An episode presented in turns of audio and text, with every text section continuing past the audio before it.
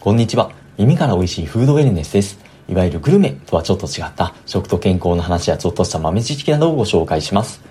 さて、今回もまたまた塩、減塩に関するお話なんですけれども、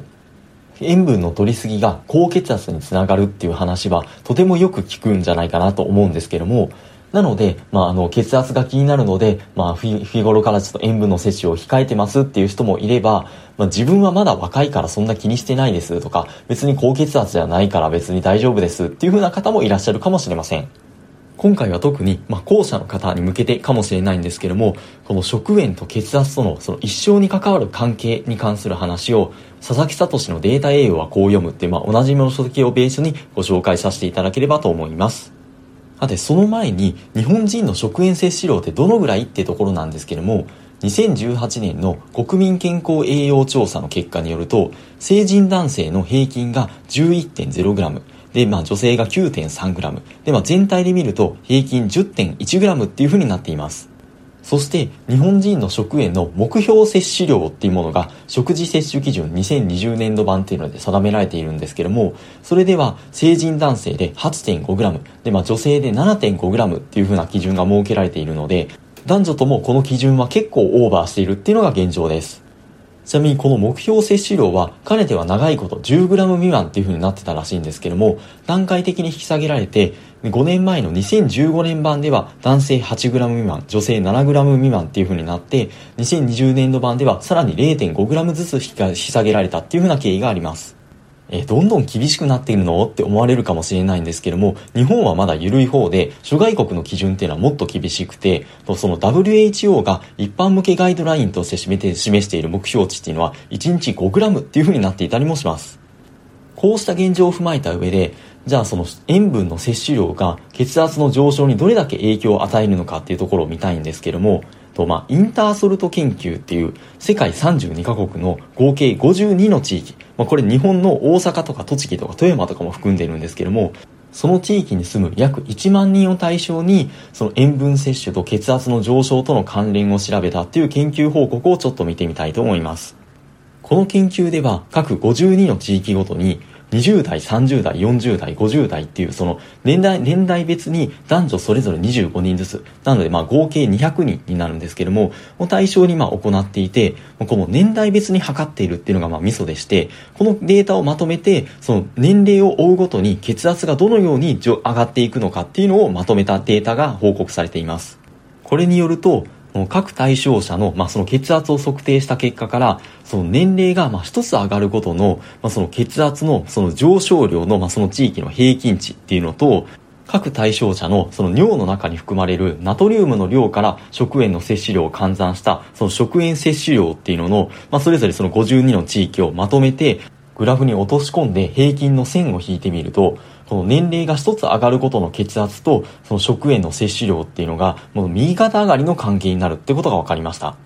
もともと年齢が上がっていくことに、まあ、血圧ってまあ上昇傾向にあるものではあるんですけども、ただ誰でも同じように、その同じような上昇幅で血圧が上昇していくってわけではなくて、その食塩の摂取量が多いほど、その年齢が上がるごとの血圧の上昇幅っていうのが大きいってことがここから分かりまして、このデータ上では、1日あたり 1g の食塩摂取で、その1歳年を取るごとの血圧の上昇幅っていうのが0.058上がるっていう風になっています。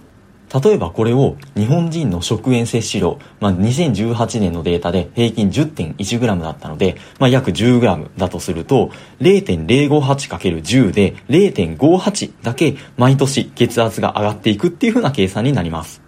ただこれはあくまでもう日本人の平均の話でして、その塩分の摂取している量はまあ人によって個人差がありますし、あとは食塩のその感受性とかっていうのも人によって違って、食塩を摂取しても高血圧になりにくい遺伝子を持っている人っていうのがいたりもするので、それだったら、まあこれよりも小さい値になるとは思うんですけども、逆に言うと、まあそういった人も含めたこの平均なので、逆にその食塩の摂取で血圧が上がりやすい体質の人っていうのはこれ以上上がっていくっていう可能性もあります。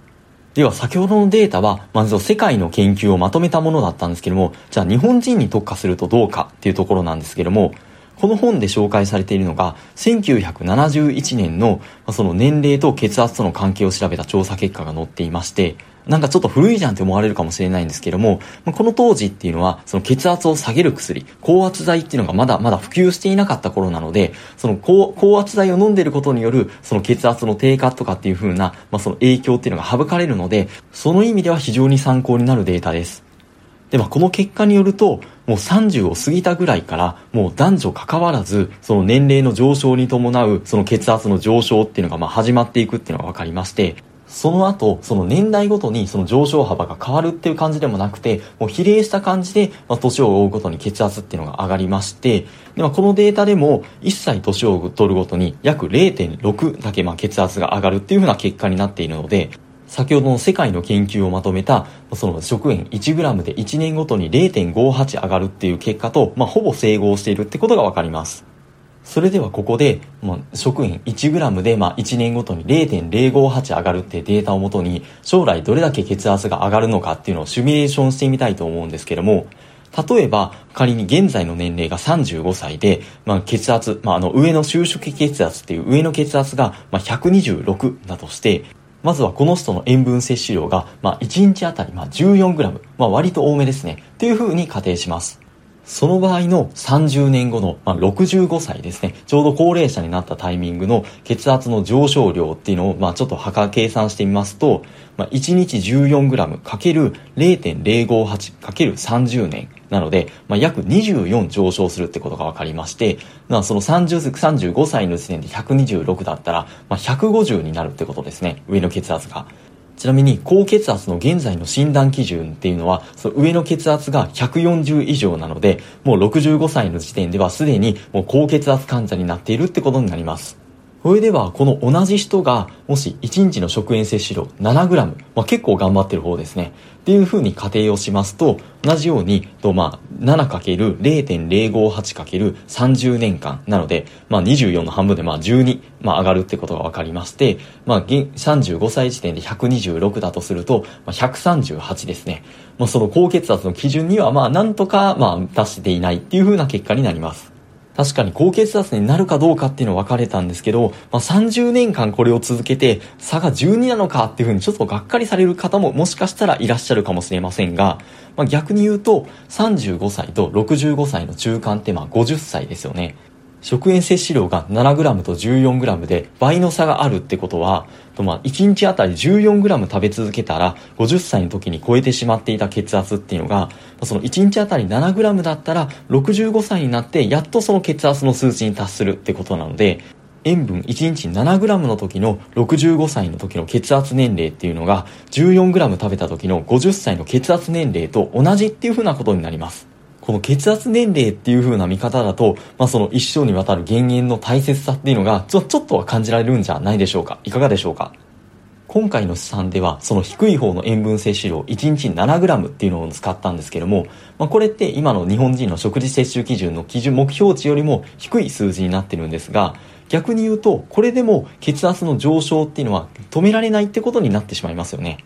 昔と比べるとだんだん引き下げられているこの目標量なんですけれども、それでも理想値っていうわけではなくて、その目標なので、その現実味のない目標を立ててもみんな心折れるじゃないですか。なので、これは実現可能性を重視して、現在の日本人が当面の目標とすべき摂取量っていうふうに定められています。加えて今まで見てきたその食塩の摂取量がまあ多い人ほどその血圧の将来の上昇幅が上がるっていうところから見てもこの1日男性 8.5g、7.5g っていうその1日あたりとかっていうよりも一生のうちまあどれだけ塩分を取ってきたかっていうその累積っていうのが将来の血圧に影響を与えるっていうことが言えるんじゃないかなと思います。